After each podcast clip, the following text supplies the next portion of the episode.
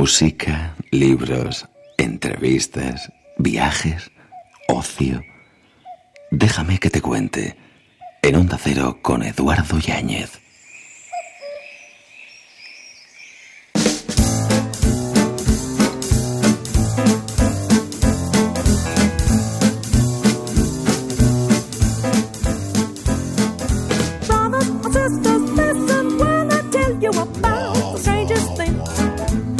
Buenas madrugadas. Hay noches en que los lobos están en silencio y aúlla la luna. George Carlin. Atrapado por el día donde no estuve contigo.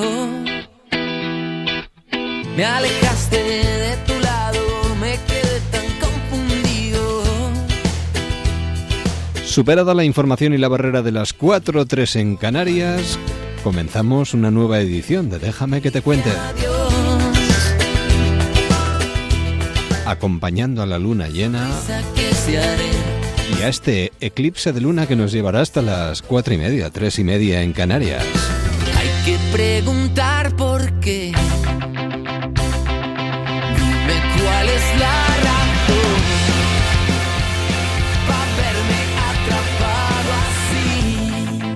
Veces necesitamos que se rompan las costuras de lo racional, por extraño que pueda parecernos. No sé si Juan Vico estará de acuerdo conmigo, que es nuestro siguiente invitado, que además viene con interesantísimo libro bajo el brazo, Los bosques imantados. Juan Vico, ¿qué tal? ¿Cómo estás? Hola, ¿qué tal? ¿Cómo va? ¿Por qué necesitamos a veces que se rompan las costuras de lo que supuestamente para nosotros es entendible y racional? Bueno, yo creo que eso está en la, en la esencia prácticamente del, del ser humano, ¿no? Aunque suene un poco grandilocuente. Sí, Eh, sí, sí. Todos tenemos necesidad de, de que haya cosas que no se pueden explicar racionalmente. Esa es la base de, de cualquier religión, por ejemplo, de cualquier tipo de, de- de creencia, de fe. Y también es eh, la, la base en la que se sustenta la, ficción, la, literatura, ¿no? Y esas son un poco las dos vertientes de, ese tipo de creencia, digamos, que, que he intentado trabajar en, en este libro. En estos bosques imantados donde la capacidad humana de engañar y dejarse engañar está muy presente. ¿eh? Sí, porque a menudo, precisamente por esa necesidad que tenemos de, de que nos deslumbren con cosas eh, difícilmente explicables por la vía racional, uno se presta también a, a que lo engañen, ¿no? Y esa es probablemente la gran baza de, de los que se dedican a eso, a, a intentar sacar partido de la ingenuidad de, de la gente. ¿Quién era Robert Houdin? Robert Houdin era el padre, el considerado padre de, de la magia moderna, del ilusionismo moderno, ¿no? Fue un poco el que el que quitó toda la parafernalia mística de, de los magos antiguos, ¿no? Y en vez de salir al escenario con una túnica, pues salió con un frac, como la gente de, de la calle, Sí. y hablando al, al público, pues de una forma muy, muy natural, ¿no? Y es uno de los personajes importantes en, en la novela. Casi diría un, un protagonista, un personaje con mucho peso, aunque no aparece él de forma estricta. No hace falta, no hace falta que aparezca, está muy presente. Hombre, Sí. aquí el, el personaje, el principal personaje es eh, Víctor Bloom, que es un periodista del que luego hablamos, si te parece. Eh, un día averiguas que un periodista parisino escribió precisamente las memorias de Robert Houdin. Sí, es una especie de rumor, ¿no? Se supone que es una, una autobiografía, unas memorias escritas por el propio mago, pero dicen las lenguas de la, de la época que en realidad las escribió un, un periodista eh, parisino, del que se Blum. desconoce el nombre, de hecho. Sí. Y a mí me pareció un punto de partida fantástico para una novela, ¿no? Inventarme a ese personaje, a ese periodista que ayudó a confeccionar las memorias de Robert Houdin y convertirlo en protagonista de, de una novela. Siendo un personaje altamente escéptico, que se propone desenmascarar las teorías del mesmerismo o magnetismo animal propagadas por Locusto. Sí, esto es una, una teoría, una especie de doctrina esotérica que nace a finales del 18 y que a lo largo del todo el 19 aún tiene cierto predicamento, ¿no? Y entonces en Los bosques imantados hay un personaje también ficticio, este Locusto, que pretende recuperarlas y darle un barniz un poco de, de- de modernidad, de contemporaneidad de, de su época, ¿no? Que es algo que si lo piensas pasa mucho, ¿no? Con Sí. este tipo de, digamos, de modas esotéricas, ¿no? Que van y vuelven eh, de una forma un poco misteriosa, ¿no? Eh, y entonces, pues bueno, lo que hace Víctor Bloom es, tiene una cierta trayectoria de desenmascarador de, de fraudes, un poco por afición personal, por filias personales y otro poco también por el azar, ¿no? que lo ha llevado por, por ese camino desde las páginas de su periódico. Y en la novela se enfrenta a este, este vamos, eh, mistificador. ¿no? bueno, y además llega la novela en un momento en el que se habla mucho del magnetismo animal o, o de ese mm, perfecto ejemplo de pseudociencia medicinal, ¿no? porque todo esto ha llegado a nuestros días. Eh, se habla mucho de las terapias alternativas, de los alimentos milagro, eh, una publicidad que nos bombardea constantemente. Claro, a muchos niveles. Eh, tenemos las terapias alternativas en un sentido estricto. No sé, por claro. ejemplo, ahora está muy muy en boga todo esto de la homeopatía, ¿no? Porque bueno, se debate si se tiene que apoyar desde un punto de vista oficial o no, si es un simple efecto placebo, etcétera, etcétera. Pero incluso a un nivel más cotidiano, pues cuando vas al súper y en la parte de lácteos está lleno de yogures con propiedades eh, vamos, impresionantes, ¿no? Eso también es un reducto, una consecuencia de este tipo de, fascinación ante lo milagroso. Bueno, eh, ellos aseguraban la existencia de un fluido magnético que se podía manipular para acabar con enfermedades. De rebote, eh, bueno, eh, no, ideas con las que de rebote y sin que tuviera nada que ver se inventó la hipnosis de alguna manera. Claro, porque este tipo de, terapeutas, llamémoslos así, em, Sustituían además la religión, ¿no? Porque mucha gente dejaba de creer en Dios y empezaba a creer en estas cosas. El siglo XIX es el siglo de la crisis en las creencias tradicionales. Entonces, el ser humano tiene necesidad de, creer en algo más allá de lo, de lo cotidiano, de lo racional y, el espiritismo, el, esoterismo en general vino un poco a sustituir esta, esta, esta falta ¿no? de, de una doctrina en la que, en la que creer. Y sí, se descubrió la hipnosis de rebote, ¿no? Porque estos médicos, em, bueno, descubrieron lo que es la sugestión, es decir, mediante una serie de, parafernalias, de, movimientos de manos y terapias varias, descubrieron que los pacientes quedaban en un estado de semisomnolencia, ¿no? De, sueño lúcido, de un estado así intermedio entre la vigilia y el, y el sueño que vendría a derivar, en definitiva, en lo que conocemos hoy como la hipnosis. El periodista parisino acude al bosque de Samiel, coincidiendo con un eclipse lunar que, según el experto, curará todos los males de los que allí se acerquen, ambientada en plena efervescencia del espiritismo. Y además, de alguna manera, incluso hay un enfrentamiento, y además muy razonable, y que de alguna manera nos hace pues darle vueltas a todo esto, ¿no? Entre la ciencia y la razón.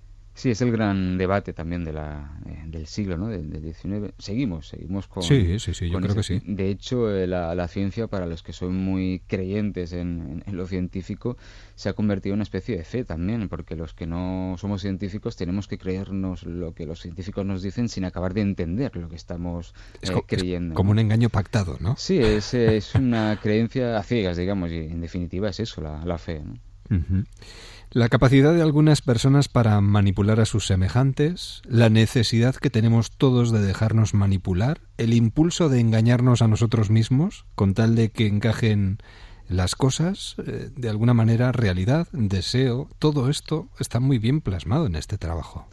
Sí, es la, lo que nos mueve a la mayoría de, humanos. Sí, sí, al ser humano en definitiva. Creer en cosas, eh, encontrar eh, estímulos que vayan más allá de lo, de lo aburrido que es el, el 80% de, de, nuestro tiempo. Y este tipo de, de propuestas maravillosas, eh, algo que va a ocurrir, como se plantea la novela y que no se sabe exactamente qué es lo que va a pasar, pues siempre han fascinado a, la gente y lo van a seguir haciendo, desde luego. Y déjame decir que también hay una fina crítica que a mí me encanta porque está ahí de forma subliminal pero permanentemente flotando en el ambiente a la manipulación de la información Sí, en esta época nace el periodismo de, masas como tal y me apetecía precisamente hablar de esto que, sigue vigente, ¿no? Desde luego.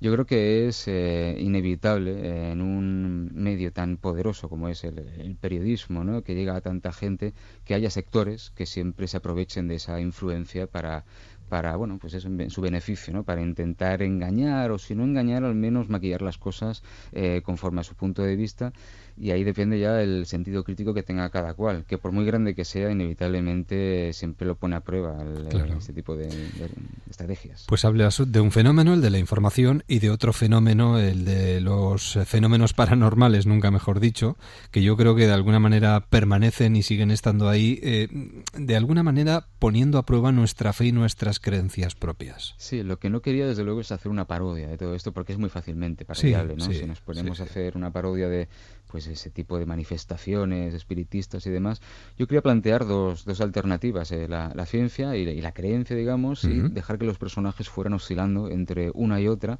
sin que la novela se decantara como una tesis, sin que se decantara por un lado de los dos de una forma muy, muy radical. Quería simplemente plantearlo, dejarlo todo en un terreno bastante ambiguo y que fuera el lector un poco el que eh, Sacara sus propias conclusiones, claro. Exacto, sí, sí, sí.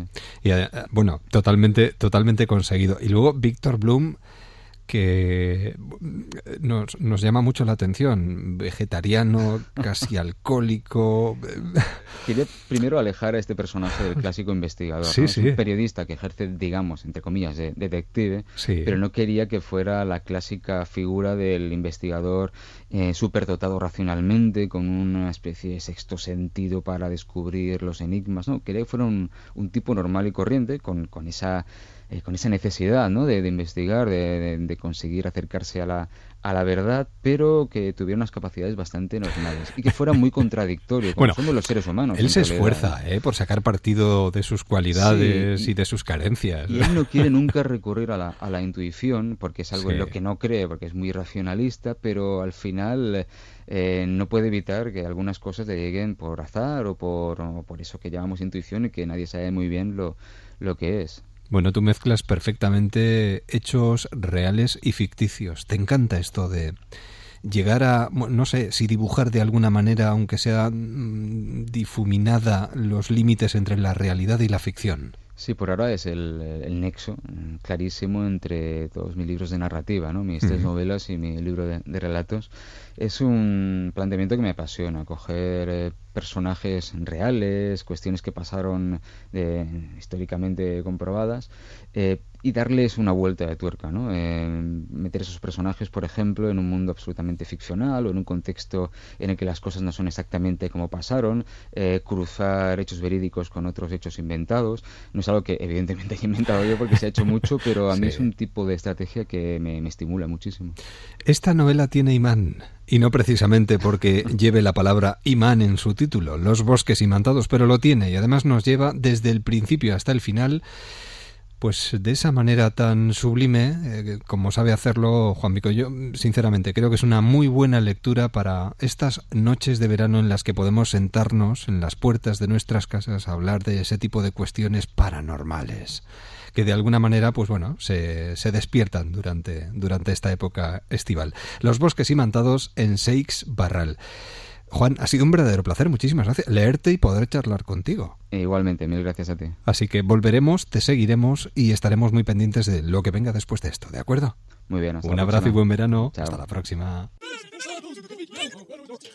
Déjame que te cuente. En Onda Cero, con Eduardo Yáñez. Entrevistas.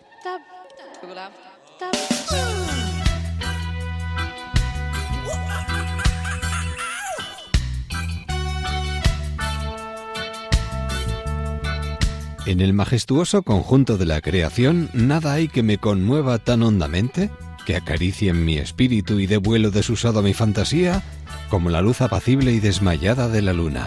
Gustavo Adolfo Becker. Siguiendo la luna no llega lejos.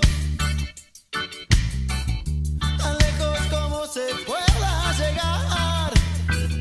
Y nosotros, siguiendo la luz de la luna, vamos a aparecer en las costas del Atlántico. Precisamente, esta tarde, hace unas horas, se presentaba Viñetas desde O Atlántico, una cita que no tenemos que perdernos. Y además de ella queremos hablar durante unos minutos con su director, Miguel Ancho Prado, que está esta noche, nada, un ratito con nosotros. Miguel Ancho, buenas noches. ¿Qué tal? Buenas noches, muy buenas noches. ¿Qué, qué, qué tal el Viñetas de este año? Tiene una pinta fantástica, ¿eh? Sí, sí, lo que pasa es que, bueno, son 20 años, había intención de, de hacer una te- celebración. Te canto la canción si quieres, 20 años No, no, es nada, que febril la mirada.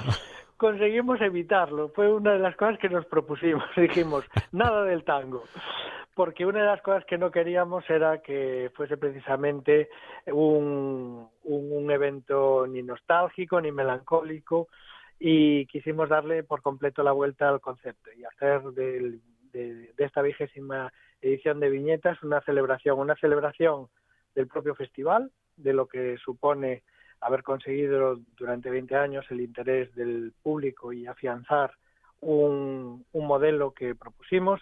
Yo siempre dije que se puede hacer un evento alrededor del cómic de mil maneras diferentes. Lo que no se puede hacer es de mil maneras diferentes a la vez o una vez cada año. Y a lo que aspirábamos era a, tener carácter, a tener una personalidad, que creo que, lo hemos conseguido, que el público identifica ya a viñetas con, sus peculiaridades y, apostando claramente por, una fórmula que es una fórmula ecléctica, abierta, que pretende dar cabida a todo tipo de cómic. No, no queremos ser el reducto de, ninguna uh, forma concreta de concebir la historieta.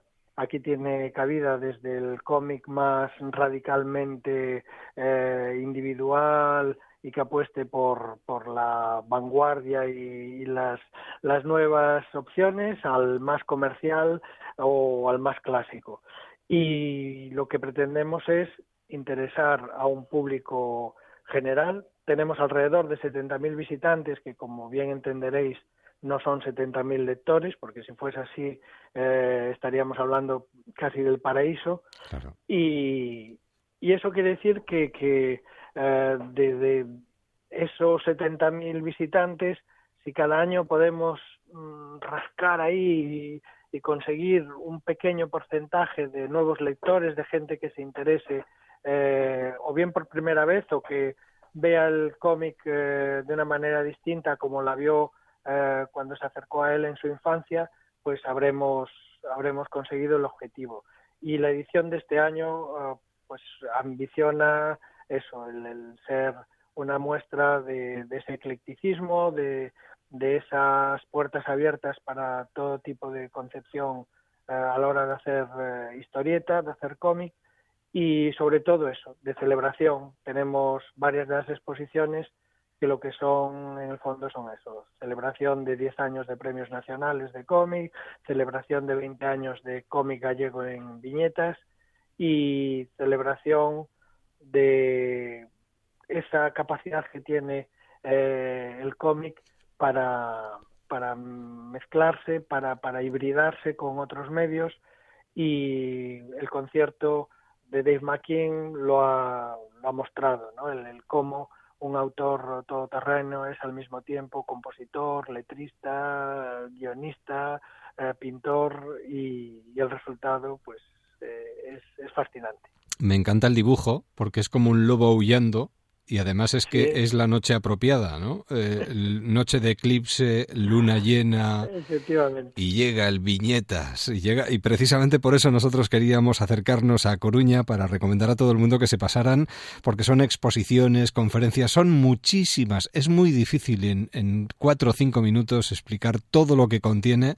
Bueno, yo les eh, animaría a nuestros oyentes a que bucearan en la web del Viñetas, viñetas desde atlántico.com, y a partir de ahí, no sé qué sería lo que más te gustaría destacar, aprovechando esta conexión, Miguel, de, de, pues, de este año, aparte de esos 20 años y esa celebración? Claro, uh, yo creo que, el, que, lo que hay que destacar es, es justo el, el, el carácter uh, global que tiene el evento, es decir, son siete días de, de actividades en torno a la historieta, las exposiciones se mantienen hasta las primeras semanas de septiembre, con lo cual se pueden visitar después con, con más calma, pero, pero durante estos días la, la posibilidad de acercarse y, y de escuchar uh, las motivaciones, los, uh, los distintos uh, caminos por los que la mayoría de estos autores y autoras han, han ido transitando, desde gente con muchísima experiencia, autores muy jóvenes que, que están, pues, uh, bueno, en, su segundo, tercer, cuarto libro y, y al final yo creo que el, que el, que el regusto que importa realmente es ese pozo global, ¿no? De, de, de tener una, una visión muy poliédrica de, de, lo que es la realidad de un lenguaje que, que es muy vital, es decir, eh, estamos aún, eh, son lenguajes que tienen poco más de 100 años, con lo cual su camino por recorrer antes de llegar a lo que podríamos considerar ya una etapa de clasicismo eh, aún es largo, aún falta mucho tiempo, con lo cual la efervescencia es, es constante. Y Viñetas yo creo que durante estos siete días transmite muy claramente ese espíritu efervescente. Además es un año muy especial para el noveno arte, para incluso recordando que se cumplen diez años de la existencia de los premios nacionales, ¿no? Yo creo que es un año muy bonito, redondo y que tiene que servirnos para acudir a Coruña y dejarnos, eh, bueno, atrapar por todo lo que habéis preparado. Eh, destácanos uno de los acontecimientos del Viñetas de este año. ¿Qué crees eh, tú, que crees tú que, bueno, si hubiera que, porque no tenemos más tiempo, si, tuviéramos que elegir uno de ellos y que no tendríamos que perdernos, ¿cuál nos recomendarías? Yo, las dos exposiciones colectivas, por aquello de que son las que más reparten, yo creo que son de las que no se pueden perder pues que se pasen por allí, que pregunten. Además, yo creo que el cómic eh, se hace con la ciudad. Eh, se respira cómic en La Coruña estos días. Efectivamente, la, la ciudad durante esta semana se, se viste de, de, de cómic, de historieta y eh, múltiples personajes en figuras eh, pues de, de, casi tres metros eh, encaramados en los edificios más, más conocidos de la ciudad, en los rincones más, más turísticos y los menos esperados y, sí, todo, todo Coruña vibra un poco en clave de cómic durante esta semana. Pues aullamos a los cuatro vientos. Ha arrancado ya el Viñetas desde O Atlántico y la verdad es que a Coruña siempre merece la pena, pero con este añadido más si cabe. Miguel Ancho, desearos mucha, mucha suerte y nos daremos una vueltita seguro. Nos dejaremos caer por ahí, ¿eh? Pues nos vemos entonces. Muchísimas gracias y aquí os esperamos. Y felicidades. Y que cumpláis muchos más. Bailando o no bailando un tango, pero que cumpláis muchos más. Un abrazo, buenas noches. Un abrazo fuerte. Adiós, adiós.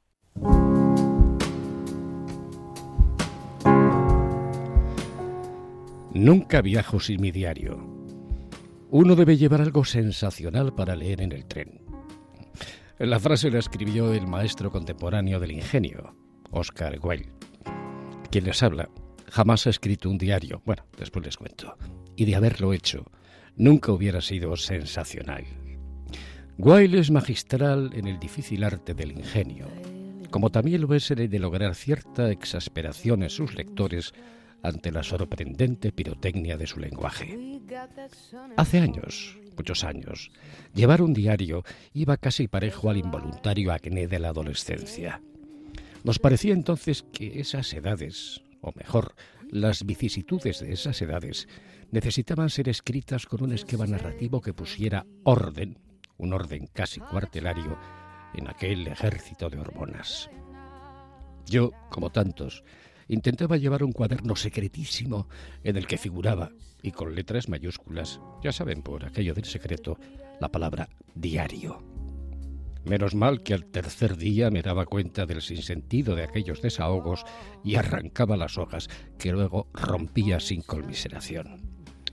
Otro asunto muy distinto son los que eran escritos con cierta voluntad de ser materia literaria. Hoy en día constituyen una de mis lecturas preferidas y la nómina de memorias o diarios es casi tan interminable como brillante. Pero hoy, permítanme que recuerde aquella incorrección gramatical tan entrañable. Lunes 23. Creo que me gusto de...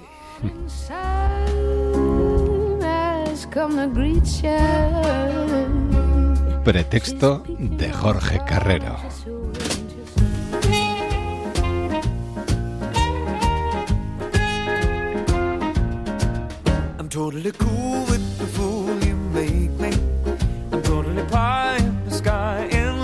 Déjame que te cuente. En Onda Cero. Nos acercamos al mundo de la literatura. No es necesario ni ponerse los guantes de boxeo ni prepararse. Bueno, prepararse para el día a día eh, lo intentamos. Eh, las defensas de Gaby Martínez. No hay que prepararse para esto. Hay que dejarse llevar desde el principio hasta el final. Además lo escribe de tal manera que no podemos levantar la mirada del papel una vez que hemos comenzado. Gaby Martínez, ¿qué tal? ¿Cómo estás? Hola, ¿qué tal? Muy bien. Un placer poder saludarte y agradecerte este trabajo, de verdad. Bueno, a vosotros por eh, prestarle atención, claro. ¿Qué estamos haciendo en el mundo en el que vivimos? ¿Qué estamos haciendo con el mundo eh, eh, que vivimos? ¿Hacia dónde? esto es un poquito descorazonador, ¿eh?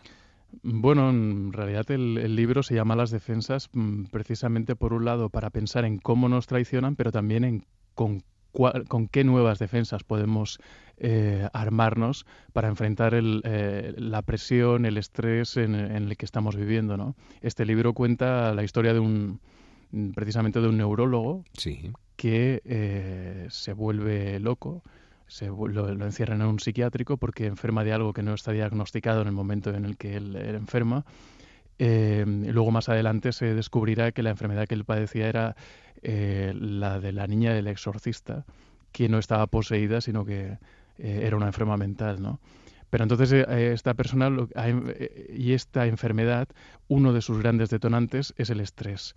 Y en el libro lo que explica es cómo esta persona ha llegado a desarrollar ese estrés. De manera que lo que presenta es una ciudad primer mundista, con un protagonista con una vida más o menos que debería ser confortable, es un médico, ¿no? Eh, pero que sin embargo se va a ver em, superado precisamente tanto por los sueños incumplidos como por em, esa familia que pensaba que, que estaba em, diseñada para protegerle y de pronto tiene más gritas de las que pensaba, como por la absoluta decepción que se lleva ante la autoridad, o sea, lo que son los jefes, que se supone que tienen que ser justos, pues va a descubrir que la justicia no es precisamente algo que los defina, ¿no? Hablamos de una de las enfermedades, yo diría de la enfermedad de este tiempo, ¿no? De estos momentos en los que vivimos, el estrés. Eh, un día, de repente, Camilo Escobedo se acerca a ti, además en la feria del libro de San Jordi, y te dice, tengo una historia que podría interesarte. Sí, de hecho que podría protagonizar George Clooney en Hollywood, me dijo. Encima. Con mucho humor y eso creo que fue un, tanto a su favor también porque dijo, bueno, por lo menos no lo dice en serio. y entonces a partir de ahí quedamos para que él hacer un café un día, me contó su historia, descubría una persona muy leída, había leído la obra completa de, Philip Roth, de, En busca del tiempo perdido, de Marcel Proust, y de hecho le propuse que escribiera él mismo su historia.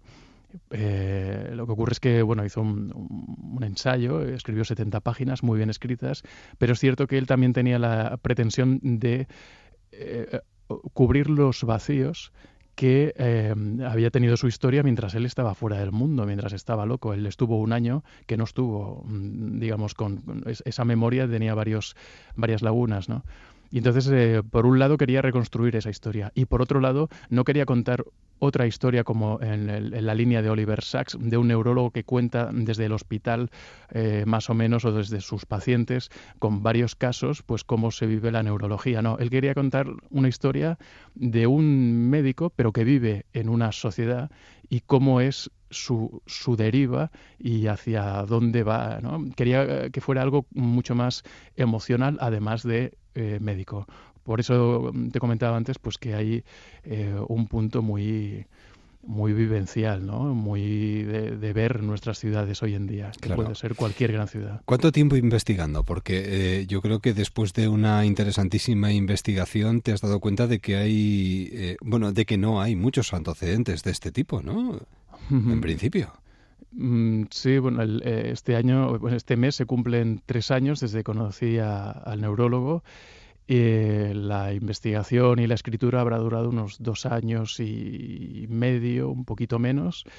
Y sí, en realidad no hay muchas historias, sobre todo de, de eh, personas que cuenten algo muy propio, aunque esto es una novela, pero que cuenten algo como autobiográfico eh, desde un punto de vista mm, que no sea el suyo. O sea, normalmente la gente cuenta su propia historia y en este caso he sido yo el que ha contado la, historia de, de, otra persona, pero por eso mismo también me lo he llevado a un terreno de ficción, me lo he llevado a, a, la novela, pero siempre siendo muy reconocible, pienso, eh, el, neurólogo, que si no es el original, puede ser cualquier neurólogo de cualquier ciudad de nuestros días.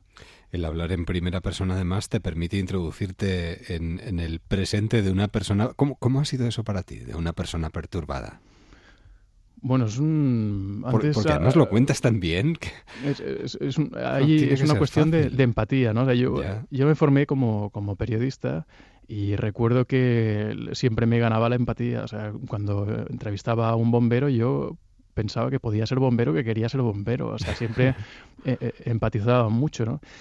Y el, el, hecho de que esta persona tuviera una enfermedad mental, de que fuera un, un loco, eh, a mí no me ha supuesto nunca ningún problema porque siempre he creído mucho en las verdades enormes que dicen personas que, se descartan. O sea, yo recuerdo una época en la que se decía que España iba bien y yo creía que no era normal, orgánicamente normal, estar batiendo récords cada fin de semana mm, económicos, ¿no? Luego se descubrió que eh, la mirada excéntrica de la gente que decía esto no es normal ha resultado ser la ganadora, por decirlo de alguna forma. El loco, dentro de las raíces de nuestra literatura, eh, hay un loco primordial que es el Quijote. Y eh, a partir de ese loco se construye luego toda una, una idea literaria y social, ¿no? Yo creo que en este caso, precisamente, el loco era, era, una invitación a entrar, era un desafío a entrar en otra forma de pensar. Yo he, escrito muchos libros de viajes y siempre he entrado en, otros códigos, con lo cual entrar en la cabeza de alguien que pensado de una manera distinta era una invitación más que una dificultad, ¿no? Claro. Eh, bueno, tú llegas a esta novela después de todo un recorrido por el mundo que te ha llevado incluso a lugares tan maravillosos como la barrera de coral de Australia. Y ese viaje está en los orígenes de este libro de las defensas. En cuanto que yo me fui a la Gran Barrera, eh, después de estar un día en el acuario con mi hijo, que entonces tenía dos años, vimos un coral y había un letrerito que decía que eh, ese coral, si la temperatura del planeta aumentaba en dos grados, eh, moriría. De tal manera que el animal vivo o el organismo vivo, el único visible desde el espacio exterior, adquiriría un color blanco enorme y lo podrían ver, podríamos ver cómo está muriendo la Tierra desde el espacio exterior. Esa idea que me llevó allí a hablar del cambio climático y de cómo estamos mm, pervirtiendo el planeta, ahora me ha llevado a, nuestras ciudades, a una ciudad, mi ciudad, sabiendo en algún momento que, yo iba a volver a casa después de hacer todos esos viajes para contar cómo es mi entorno, mi atmósfera, y ahora lo que he contado es cómo se vive en mi ciudad eh, y cómo eh, esas condiciones atmosféricas no están matando al coral, están agrediendo a un individuo. Es que vivimos, es verdad, es que vivimos en unas ciudades en las que eh, nuestros cuerpos se acostumbran a excesos y a formas de vida que se vuelven contra nosotros y que evidentemente nos afectan de una u otra manera, ¿no? Física, psíquicamente, cordura, locura, esto es higiene mental, Exactamente. Es, terrible. Son, unos excesos que por otra parte damos como, como por hechos, claro, es el sistema, ¿no? es que todo el mundo vive así. Tiene que ser así, ¿no? No tiene por qué, ¿no? Todo el mundo no vive así.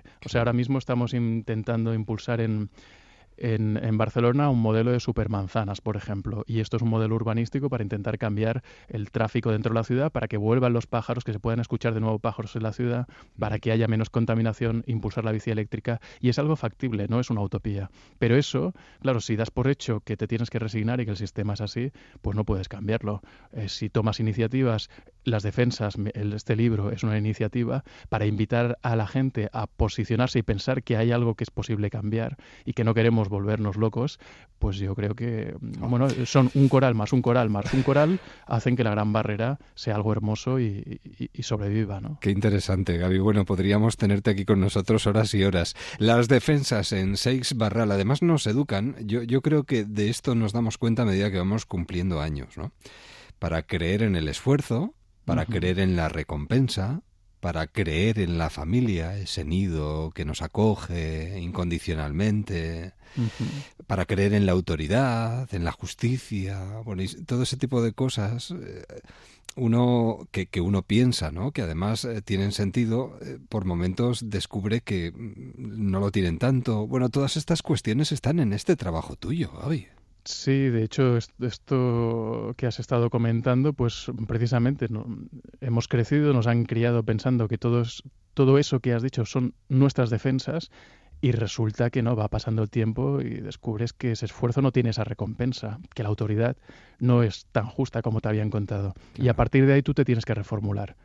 Esto ocurre en sociedad y por ahí tenemos una historia principal que es la del protagonista viviendo en esa sociedad y por otra en paralelo tenemos la del propio protagonista al cual su eh, organismo se le revela porque sus propias defensas, su sistema defensivo se vuelve contra él tiene un problema de, de, conexión de neuroreceptores y ahí es donde se empieza a desarrollar su locura, digamos, orgánica. Pero luego hay una locura mm, colectiva, social, que también le castiga y que de hecho probablemente la orgánica sea un resultado, esté vinculada de alguna manera a la, a la social.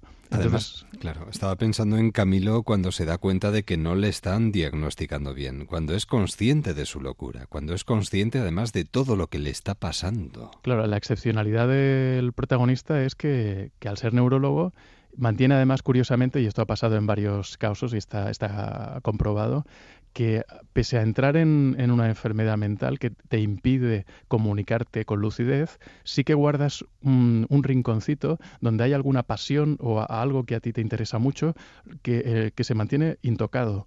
Y él mantiene su profesión intocada de manera que está observando su propia enfermedad desde ese rinconcito intocado que es la, neurología. O sea, él es su propio objeto de estudio desde dentro de la enfermedad. Es apasionante. Y él está sabiendo que le están diagnosticando algo que no es, que está avanzándose a lo que son eh, por ejemplo, las pruebas que le van a hacer para ver cuál es su grado de, enfermedad y, sabe todo lo que le van a hacer. Y sabe que como no está respondiendo como se espera de él, eh, es porque están muy enfermo, por ejemplo, ¿no? Es, un, es apasionante, es, es entrar en una cabeza de una manera que, que yo, bueno, he tenido el privilegio de poder acceder a, la historia. ¿no? Un trabajo muy lúcido que nosotros recomendamos desde aquí. Engancha desde la primera hasta la última página y nos hace pensar en muchísimas cosas, en nuestras propias defensas.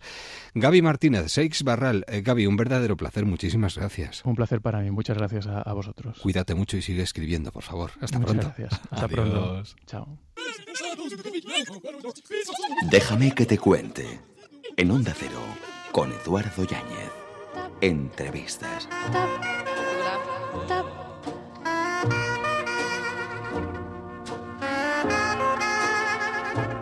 Esto se está convirtiendo en una muy buena costumbre y nos encanta saludar un año más a Ramiro Calle, que ha venido esta noche a compartir unos minutos de radio con nosotros. Ramiro, ¿qué tal? ¿Cómo estás? ¿Qué tal estás? A mí me encanta compartir con mi buen amigo Eduardo estos minutos. ¿Me tienes que contar cómo lo haces? Yo creo que hay algún pacto con, no diría con el diablo, pero estás, yo incluso te veo cada año más joven. Bueno, trato porque hago mucho yoga, hago relajación, hago meditación, o sea, de alguna manera sin apego pero sí trato de cuidar este que dicen el vehículo del yo que es nuestro cuerpo. Es importante cuidarlo para que nos lleve lo más lejos posible.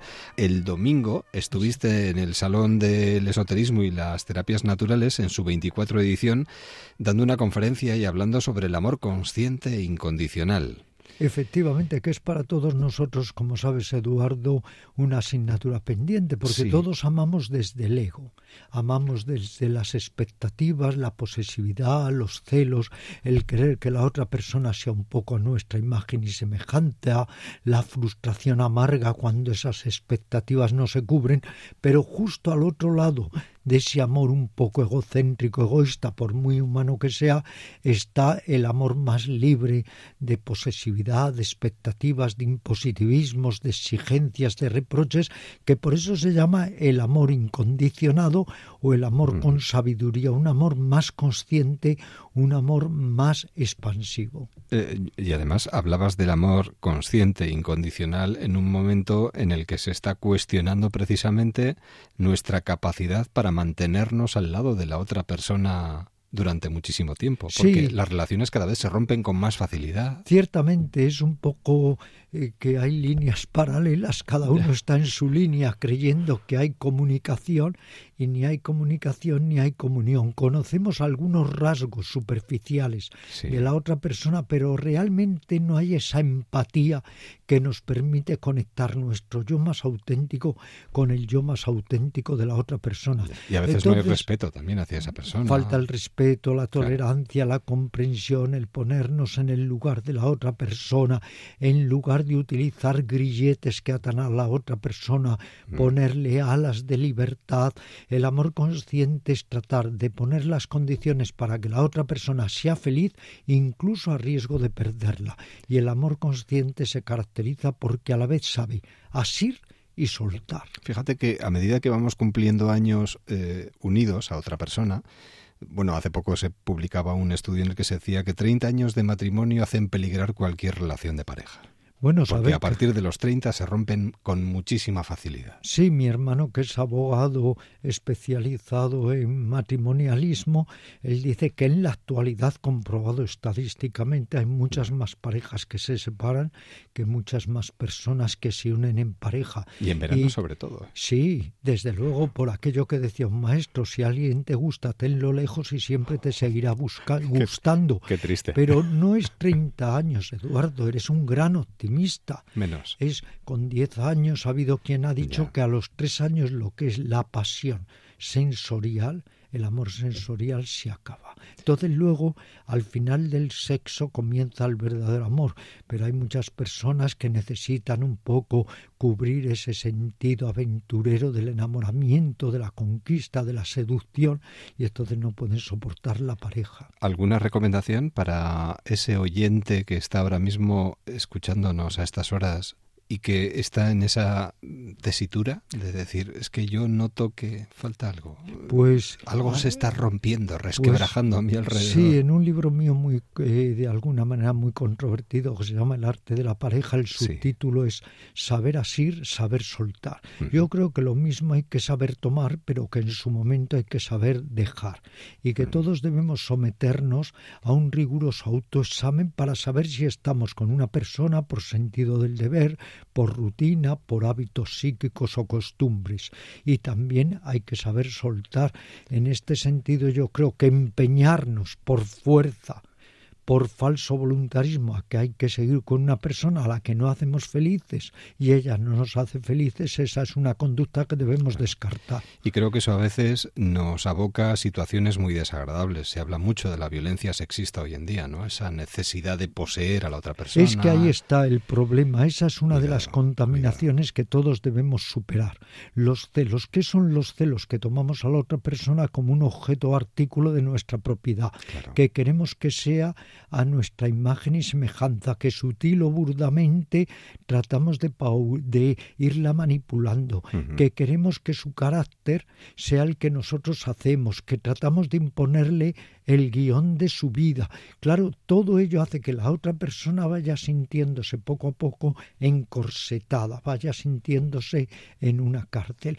En realidad, en todo matrimonio, en toda pareja, yo creo, Eduardo, que habría que respetar los tres espacios, el tuyo, el mío y el nuestro, y que el respeto es totalmente necesario, vamos. Hay una frase muy bonita eh, que debiéramos de repetirnos a menudo, que es la de eh, vive y deja vivir. Por supuesto, eso es fundamental. Como dicen los franceses, deja hacer y deja vivir y rebaja tus barreras, relájate y comprende que tu vida necesariamente no tiene que ser la vida de otra persona, igual que no tenemos que vivir en base a las descripciones, los patrones, los sueños de las otras personas, porque al final no vivimos nuestra propia vida. Y luego fíjate lo que me dijo una mujer que le había dicho a su marido, quiéreme menos pero trátame mejor. Muchas veces en base a ese cariño, pues todos nos tomamos atributos que deberíamos no arrogarnos. Además, de verdad, bueno, podríamos hablar largo y tendido, pero me gustaría, no quiero que se me quede en el tintero una felicitación por eh, la 16 edición de un libro que si no lo han leído, no lo han tenido entre sus manos, están tardando. Porque es un libro precioso, El Fakir. ¿Cómo te lo agradezco? Porque que, sigue caminando, sigue constantemente te lo agradezco mucho que hagas referencia a él porque todos somos equilibristas caminando por mm. el alambre de la vida. Todos somos funámbulos porque cada vez que nos desequilibramos tenemos que aprender a reequilibrar. Y todos somos faquires porque nos aventuramos a ese sufrimiento inútil de la vida que tenemos mm. que encarar de una manera más ecuánime y más estoica. Ahora precisamente el fakir también también se ha traducido al inglés y esto hará que muchas personas que no hablan el castellano puedan leerlo. Claro.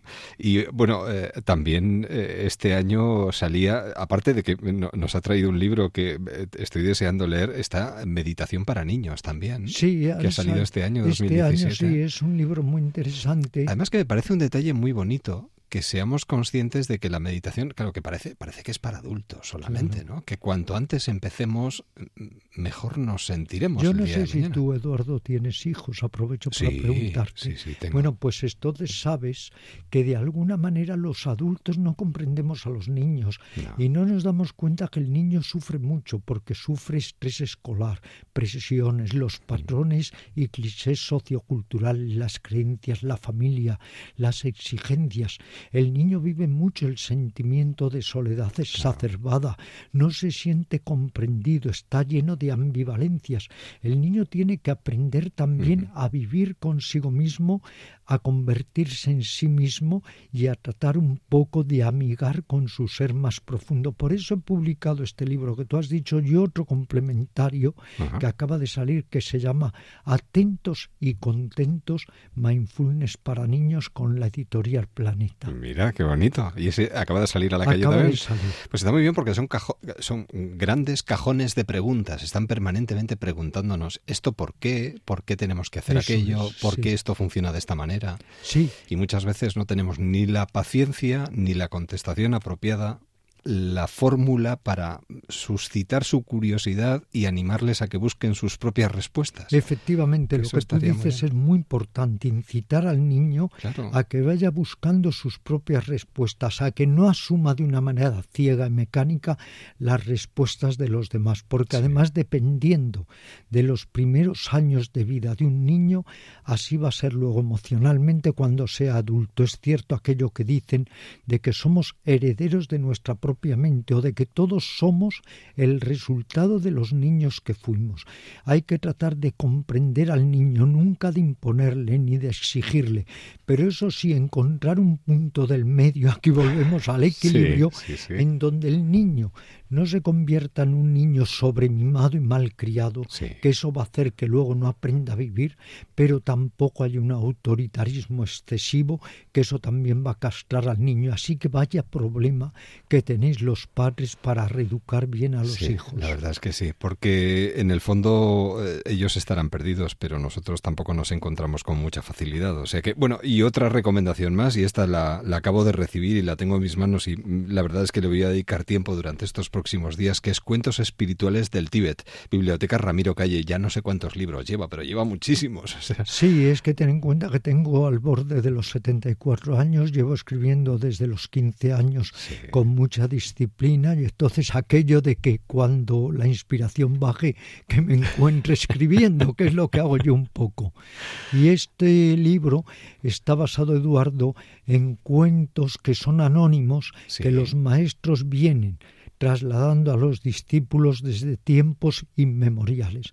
Son cuentos espirituales, también tienen mucho significado para los niños. De hecho, hay muchos padres que se los leen a los niños y los comentan con ellos, porque dicen en muy pocas palabras más que tratados enteros de psicología, de filosofía o de metafísica. Pues muchísimas gracias. Muchas gracias. Nos vemos estos días por aquí, que seguro que nos veremos. Y si no, el año que viene, por favor, vuelve. Bueno, yo desde luego, año tras año, aquí me tienes. ¿eh? Si un año no vengo, peligro. No, pues espero que por muchos años podamos volver a vernos. Y de verdad, em, recomendación para los que no lo han tenido en sus manos, eh, acercaros al fakir.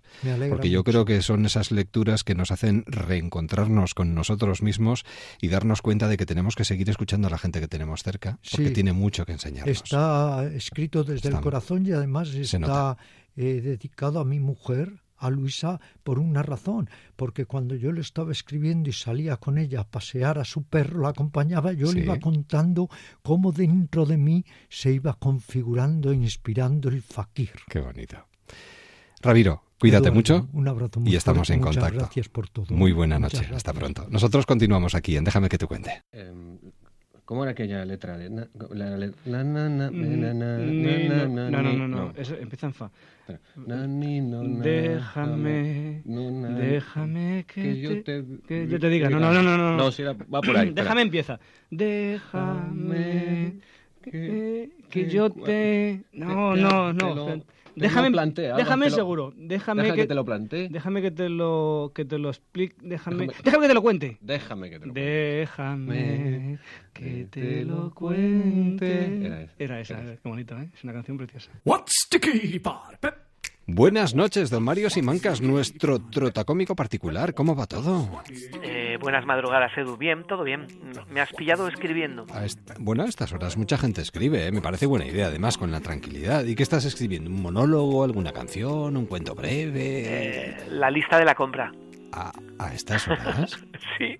Pero bueno. Es, que- es que a estas horas no tengo tanta hambre y hago la lista justa sin pasarme. Ya, también. Yo iría, al yo iría al supermercado a estas horas si estuviese abierto, la verdad sea dicha, ¿eh? Bueno, hay muchos supermercados online que puedes hacer la compra a cualquier hora. Hay mucha gente que no se puede mover de casa. Ya, Ni de casa ni de su jardín. Hombre, a ver, si está en su jardín, sí se podrá mover, porque de alguna manera habrá llegado hasta allí, digo yo.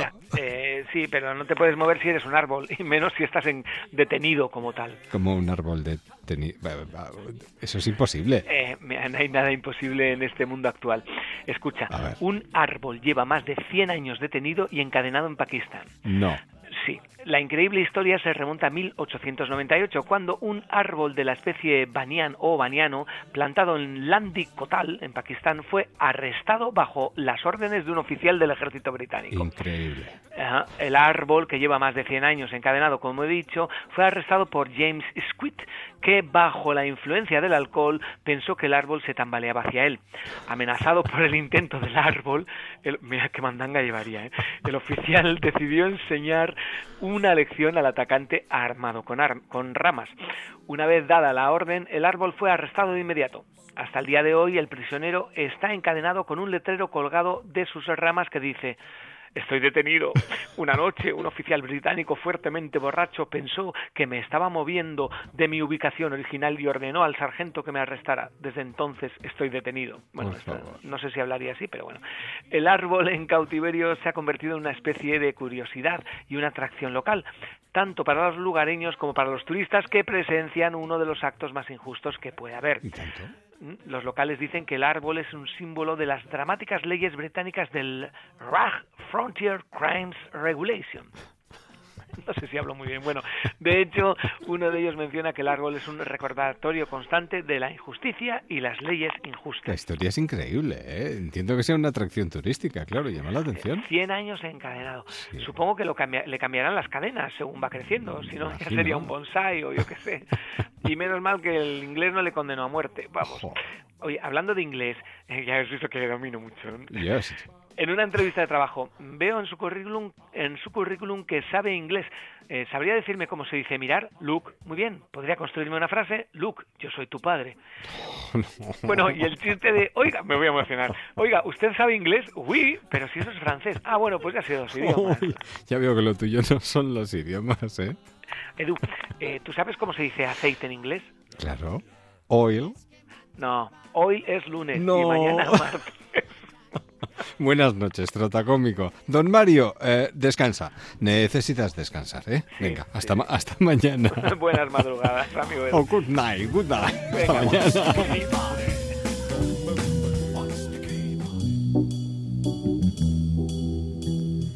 Just a little loving early in the morning. Así llegamos a las noticias de las 5, 4 en Canarias y después de la información regresamos.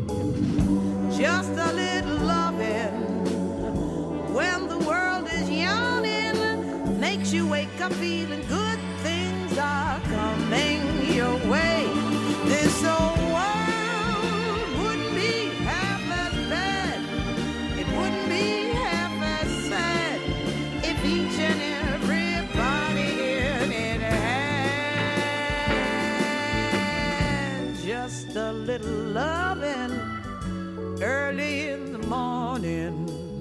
A little extra something to kind of see them through. Nothing turns a day on, really gets it done.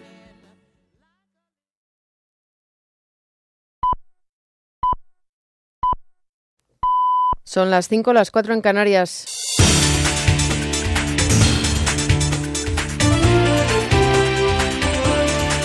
Noticias en Onda Cero. Buenos días. El comité y la dirección de Eulen vuelven a la mesa de negociación esta mañana para intentar resolver el conflicto que afecta a los viajeros del aeropuerto del, del, Prat al pasar los controles de seguridad.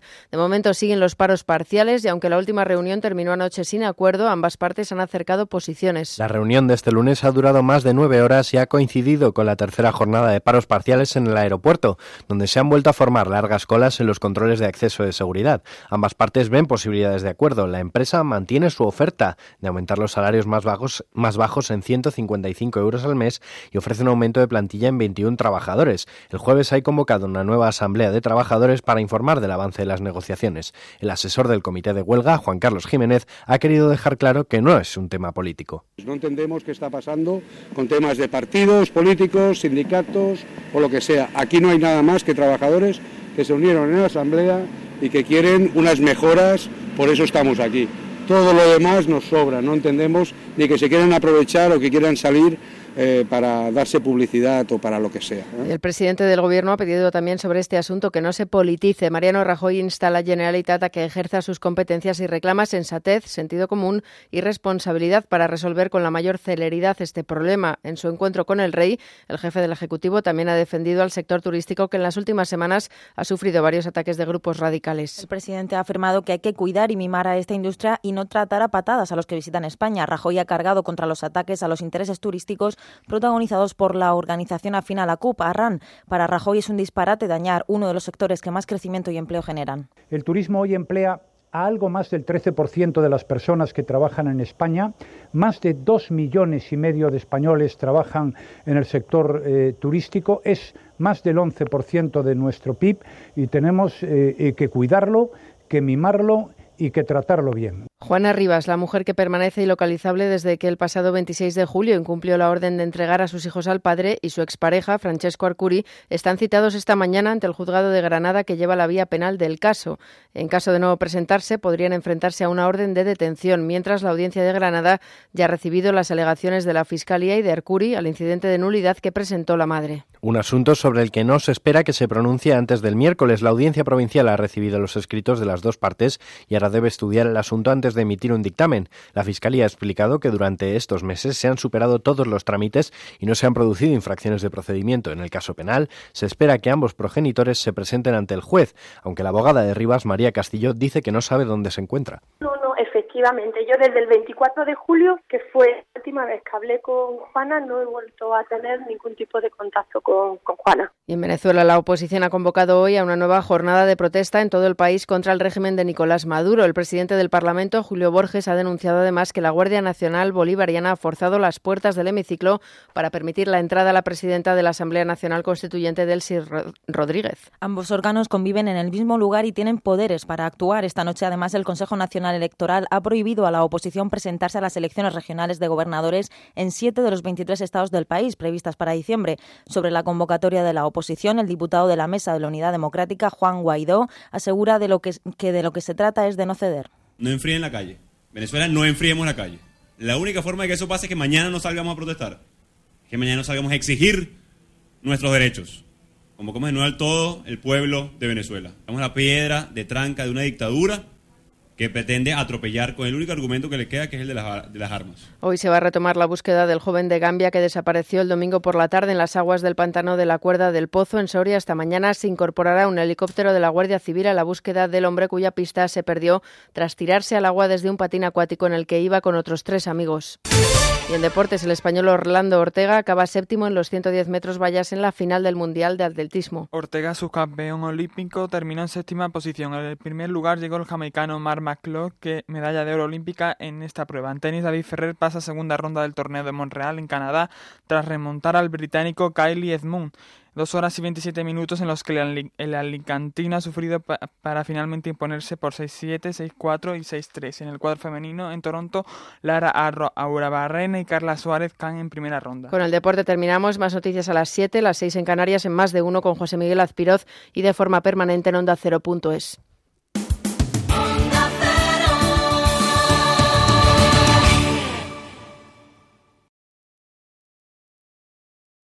Gente viajera. Gente viajera te invita a viajar. Participa en el concurso Postales Viajeras y podrás conseguir fantásticos viajes, como irte con Renfe a saborear el otoño gastronómico de Galicia, disfrutar de Andalucía en los hoteles villas turísticas, ir con tu familia al Gran Hotel Peñíscola o relajarte en Ibiza en el Hotel Sol Beach House de Meliá.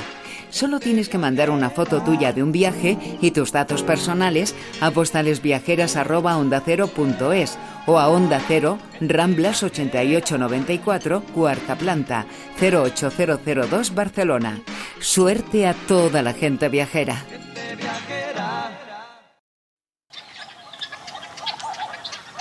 Déjame que te cuente.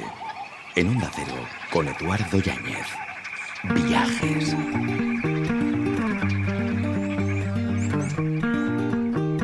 Continuamos viajando. On n'a pas pris la peine de se rassembler un peu avant que le temps prenne nos envies et nos voeux, les images, les querelles. Du passé rancunier ont forgé nos armures, nos cœurs se sont scellés. Continuamos añadiendo eslabones a nuestra cadena de viajeros y lo hacemos siempre a partir de las noticias de las 5, 4 en Canarias. Nos vamos a ir hasta la Bretaña francesa. Viajeros en Onda Cero. Y vamos a saludar a una persona que ya ha compartido esta cadena de viajeros con nosotros en otras ocasiones y siempre nos sugiere cosas muy interesantes. Ella precisamente es una de las responsables de comunicación de la Oficina de Turismo de la Bretaña francesa y además corresponsal aquí en España de esta oficina Delfín Martins. Buenas noches. Buenas noches. ¿Cómo estás? Muy bien. Or- organizándolo todo para que no nos perdamos absolutamente nada. Eso, a ver si, si conseguimos daros toda la información para que para la gente que vaya a Bretaña que sepa exactamente lo que se va a encontrar este verano. Bueno, ¿y por dónde empezamos? ¿Qué es lo primero que nos sugerirías? A ver. Eh, yo, dependiendo un poco de la zona, pero yo la verdad me gusta mucho un festival de fotos, de fotografía que se hace en la Gacilly, que está en el centro de Bretaña, Sí. eh, cerca de los, del bosque de Brocelion, del famoso bosque de las leyendas del, del rey Arturo. Y es una zona preciosa, eh, muy, muy frondosa, mucho bosque. Y ese pequeño pueblo organiza un, este evento cada año, ya van por la, la edición 14, o sea que ya lleva bastantes años, y presenta fotos a tamaño gigante por todo el pueblo. Y bueno, cada año se elige una temática que está relacionada a menudo con eh, temas de medio ambiente o, o étnico también. En este caso, África es uno de los invitados de honor, o sea que muchas fotos están relacionadas con África. Y bueno, hay 35 exposiciones dentro de los jardines y las calles y paredes de las casas del pueblo. Y es un paseo mm, muy colorido, muy bonito, organizan talleres a la vez, o sea que es, es eh, muy interesante, es gratuito y, Sí. y lo hay hasta finales de septiembre, o sea que Bueno, tenemos tiempo. Sí, sí, muy bien. Y sin olvidarnos del arte, eh, creo que Picasso también está dentro de estas propuestas, ¿no? Este año, Delfín. Sí, eso está en Landerneau, en un, es un pueblo que está en la parte oeste de Bretaña, eh, en la costa casi, y eh, está ahí la Fundación Leclerc que organiza cada año exposiciones muy interesantes y este año Picasso eh, es eh, la temática eh, exclusiva de este verano, o sea que hasta el, el día 1 de noviembre habrá una exposición muy interesante sobre obras de, de Picasso y que son obras eh, realizadas eh, sobre todo entre 1895 y 1899, obras que se que hicieron del periodo azul y rosa o del cubismo y va a ser una exposición también, eh, vamos, una cita muy importante en Bretaña. Para todo el verano. Y no dejamos el arte. El arte de las capillas. Cuéntanos. Ese es una, también un, un evento muy curioso que se hace cada año en Bretaña eh, hasta mediados de septiembre. Las capillas que están, en- sobre todo en la parte sur de Bretaña, eh, organizan exposiciones, o sea, entregan esos espacios a, a artistas y el artista pues eh, crea eh, su obra y la gente lo puede puede hacer esa ruta de unas 20 iglesias o capillas eh, por Pontivy, todo también así alrededor de Pontivy, y puede disfrutar pues de, de obras muy singulares y de, de arte contemporáneo. Es muy, muy curioso. Un viaje hacia los siglos XV y XVI aproximadamente. Y de ahí nos vamos a un festival, festival donde la fotografía está muy presente, creo, ¿no? Sí, eso es, está en la parte norte de, de Bretaña, el Le Guilvinec, eh, y es una exposición que habrá hasta el 30 de septiembre. Es una exposición de fotos sobre el tema del hombre y el mar. Eh, es un tema muy importante en Bretaña por toda la tradición de pues marítima y también de pesca, etcétera. Y eso es un, un recorrido que así artístico que se podrá eh, se podrá ver, es como eh, con talleres de escritura, maratones de fotos, o sea, es, va a ser un, un festival muy muy dinámico. Muy, bien. Y para terminar, yo creo que tenemos la mejor recomendación. Bueno, todas lo son, ¿eh? El Jardín de las Artes. Cuéntanos. Sí, el Jardín de las Artes, pues esto también está más hacia el norte de, de Bretaña, en Chateaubourg. Y, y, bueno, es un parque que también, un parque, un jardín más que un parque, eh, donde habrá obras también eh, de, de, artistas residentes eh, que hacen instalaciones muy curiosas en, en este jardín, o sea que paseamos y nos encontramos obras muy coloridas y tal, y ya van por la, la, edición 15, o sea que es un, ya un evento que la gente ya conoce y que que tiene bastante fama ya en Bretaña también. Y en este caso hablamos de obras efímeras, o sea, instalaciones artísticas eh, permanentes, no sé si habrá alguna. También, eh, un poco de todo, ¿no? Sí, algunas eh, se quedan, pero normalmente como son los artistas residentes, nuevos residentes los que lo hacen, esto cada año va cambiando. O sea que no no hay las dos cosas, las que por tener la suerte de poder quedarse y otras que van cambiando de año en año. Pues en este caso hemos apostado por eh, cruzar la frontera, acercarnos a Bretaña y sobre todo demostrar que hay mucho que ver y lo único que tenemos que hacer es eso, dar un saltito tan solo. Eh, es un territorio volcado con el arte ¿eh? y siempre lleno de, de interesantísimas propuestas del fin. Así de sencillo, ¿dónde podemos encontrar toda la información o incluso más información acerca de todo lo que nos ofrece esta zona?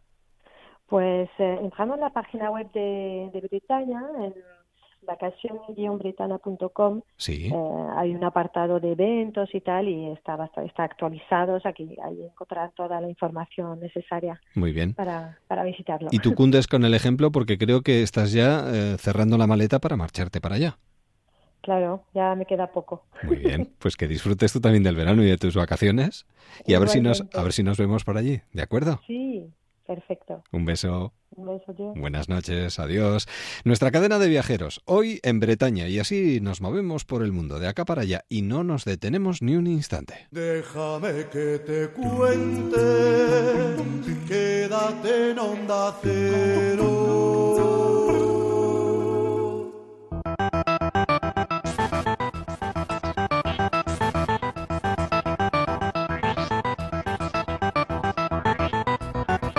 Volvemos en Déjame que te cuente sobre nuestras pantallas. Volvemos eh, sobre un tema que nos preocupa, cómo las utilizamos y más ahora en verano, cómo le sacamos partido. ¿Lo hacemos bien? ¿No lo hacemos bien? Ayer hablábamos del sexting.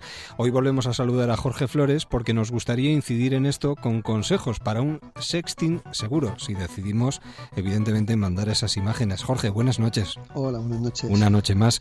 Yo creo que ayer se nos quedaban sobre todo algunos consejos en el aire que conviene dar hablando de sexting, ¿no? Y sobre todo si queremos que sea seguro. Sí, sin duda, si se toma la decisión, eh, yo creo que hay formas de intentar que, que puedan ocurrir, eh, bueno, estar expuesto a menos riesgos, ¿no? Y la primera, obviamente, es que cuando tome la decisión tiene que ser informada, ¿eh? bien conociendo bien qué riesgos puedes, puedes eh, afrontar. Eh, tiene que ser tomada sin presiones, eh, ni amenazas, por supuesto, y tiene que hacerse de forma pausada, sin precipitación, no, no, de forma impulsiva, porque, como decimos, es una decisión importante por los riesgos que puede traer. En segundo lugar, yo creo que lo más importante es a quién se la envías. Si esa persona merece la de tu confianza en primer lugar y en segundo lugar, si está preparada y dispuesta a proteger como se debe tu privacidad y tu intimidad, porque quizás sí merezca tu confianza, pero realmente es un patán tecnológico o comparte su móvil con X personas y realmente no, no sabe proteger aquello que es tuyo e íntimo, ¿no?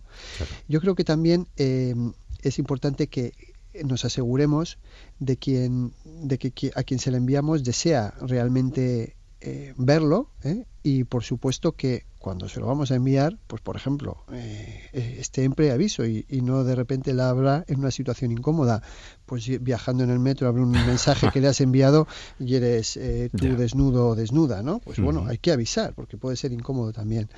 Yo creo que también hay que, antes de hacer todo esto, hay que revisar el, el móvil para que no tenga software malicioso y también porque obviamente puede poner en peligro esa privacidad, ¿no? Y también que la persona a, que se, a la que se la envías también lo haga, porque hay demasiada gente que todavía tiene el móvil sin apenas protección y es necesario un antivirus, por supuesto, y como mínimo, ¿no? Hay que decidir también eh, qué tipo de imagen o vídeo queremos enviar. No tiene por qué ser necesariamente la más explícita, quizás puede ser mucho más sugerente, ¿no?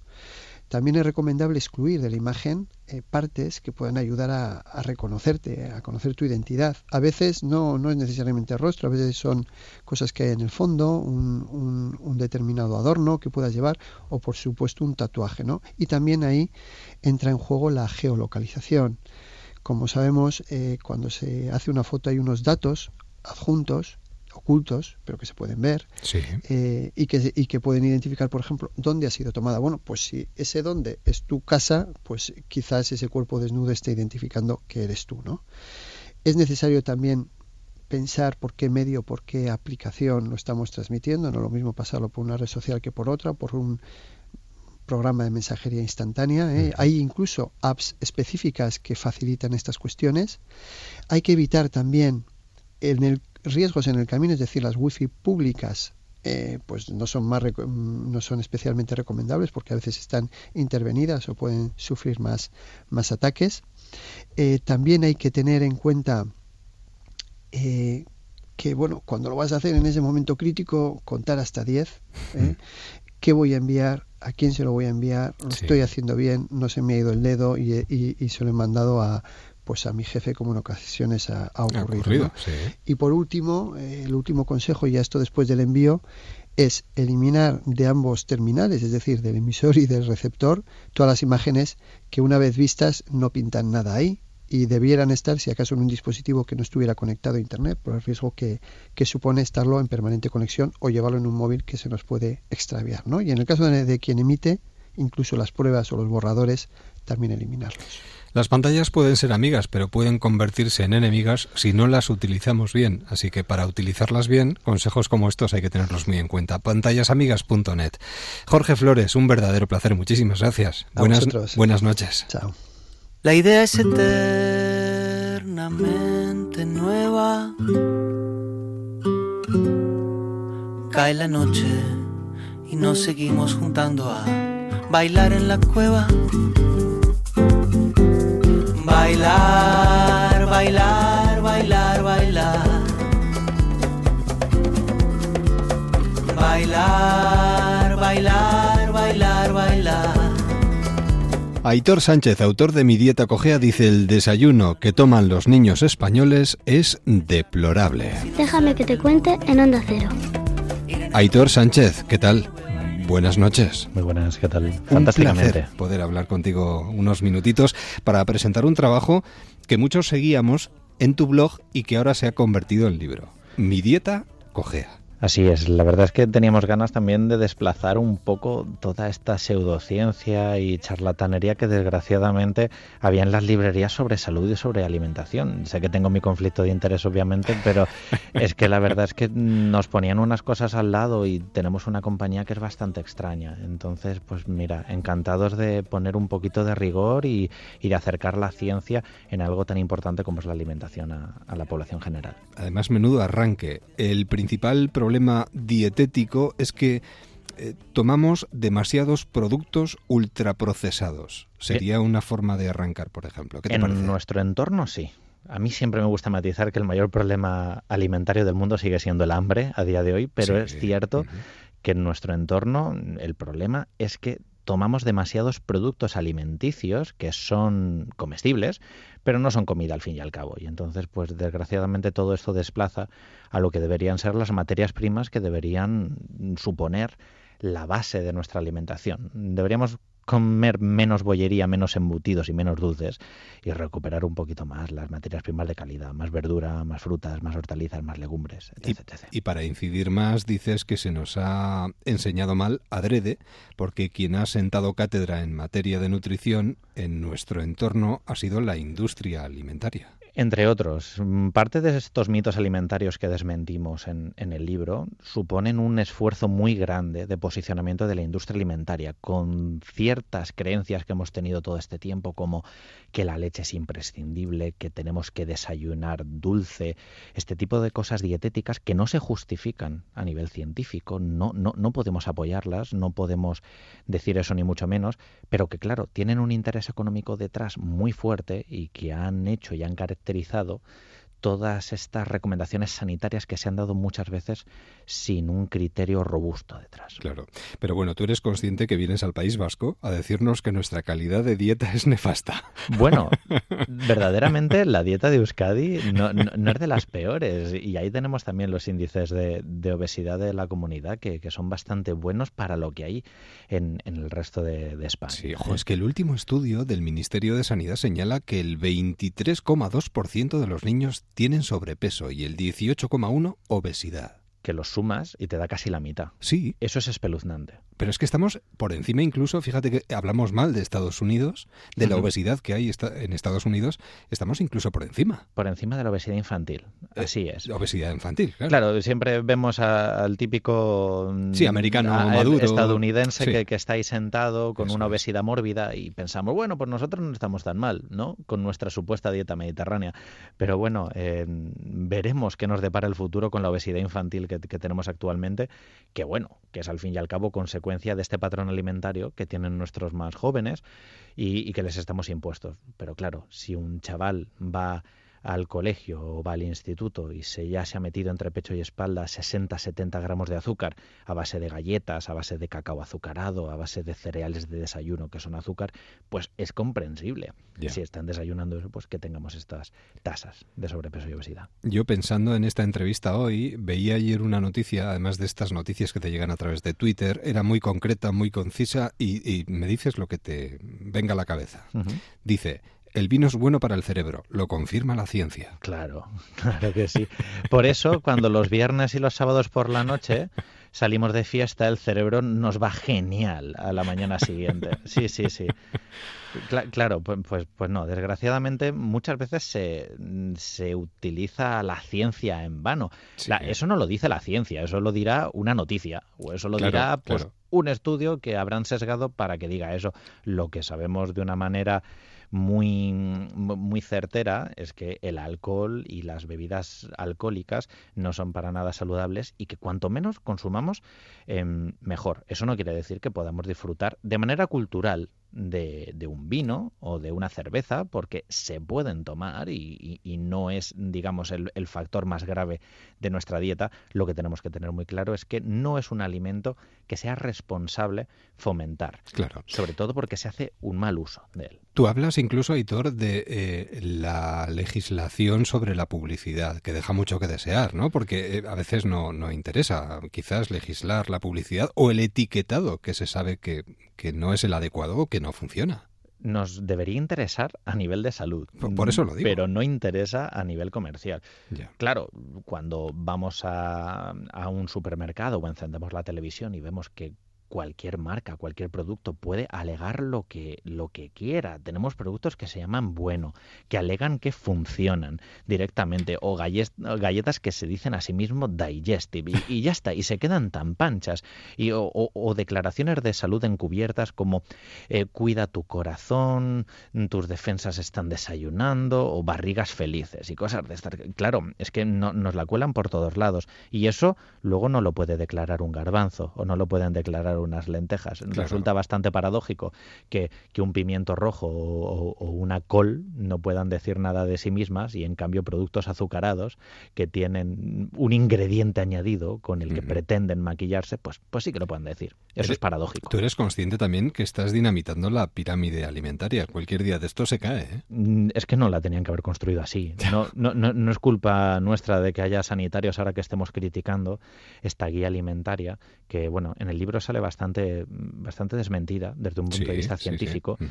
Que- creo que además todo el mundo tenemos en nuestra retina esa imagen desde el 2004 de la antigua pirámide que proponía de base de la alimentación humana cereales de desayuno en forma de bola, cajas de, de cereales de desayuno, pan de molde y, y una barra de pan blanco. Pues disculpen, pero ¿qué evidencia científica hay para decir que los cereales de desayuno o el pan blanco tiene que ser la base de nuestra alimentación?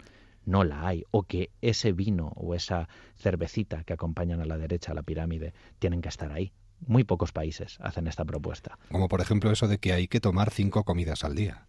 Podría ser una buena, una buena recomendación si esas cinco comidas al día se hicieran bien, pero lo cierto es que en nuestro entorno no teníamos que haber hecho hincapié tanto con esa recomendación de salud. ¿Por qué? Porque cuando le decimos a la gente que coma cinco veces al día, y esto hay un estudio muy bonito de comportamiento que, que nos lo demuestra, el 80% de las decisiones que hacemos entre horas son poco saludables.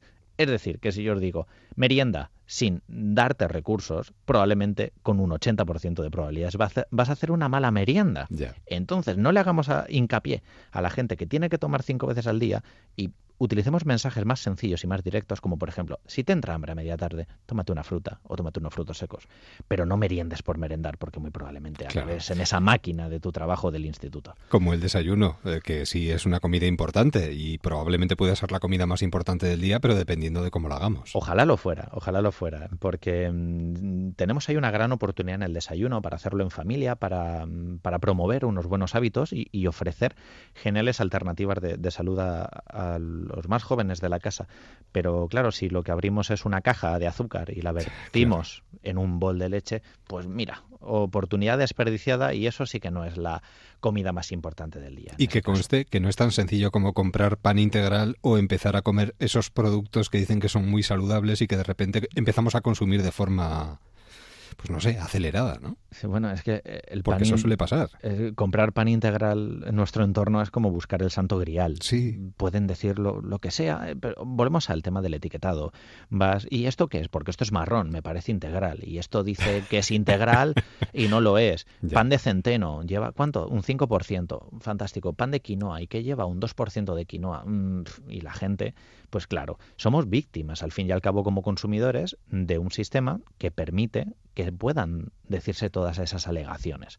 No debería ser un ejercicio de cinco minutos de duración que alguien que vaya a comprar pan integral tenga que rebuscar y bucear en el etiquetado para saber si es de verdad o no pan integral. Por cierto, tú eh, es una referencia que yo quiero dejar en el aire también. Dices que una mentira si se repite 100 veces, al final acaba convirtiéndose en verdad. Eso parece que ha pasado en nuestro entorno, ¿no? Que nos han dicho muchas veces, el azúcar es necesario, el azúcar es necesario, el vino es saludable, el vino es saludable.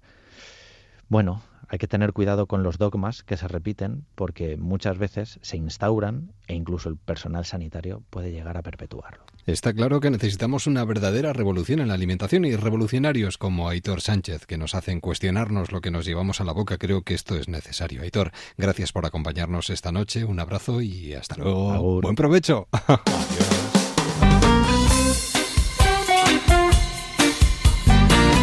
Así llegamos a las cinco y media, cuatro y media en Canarias, con los mejores deseos para el desayuno que vamos a poner sobre la mesa. Vamos a intentar cuidarlo un poco. Nos quedamos con eso. El desayuno que tomamos deja mucho que desear. Hasta mañana.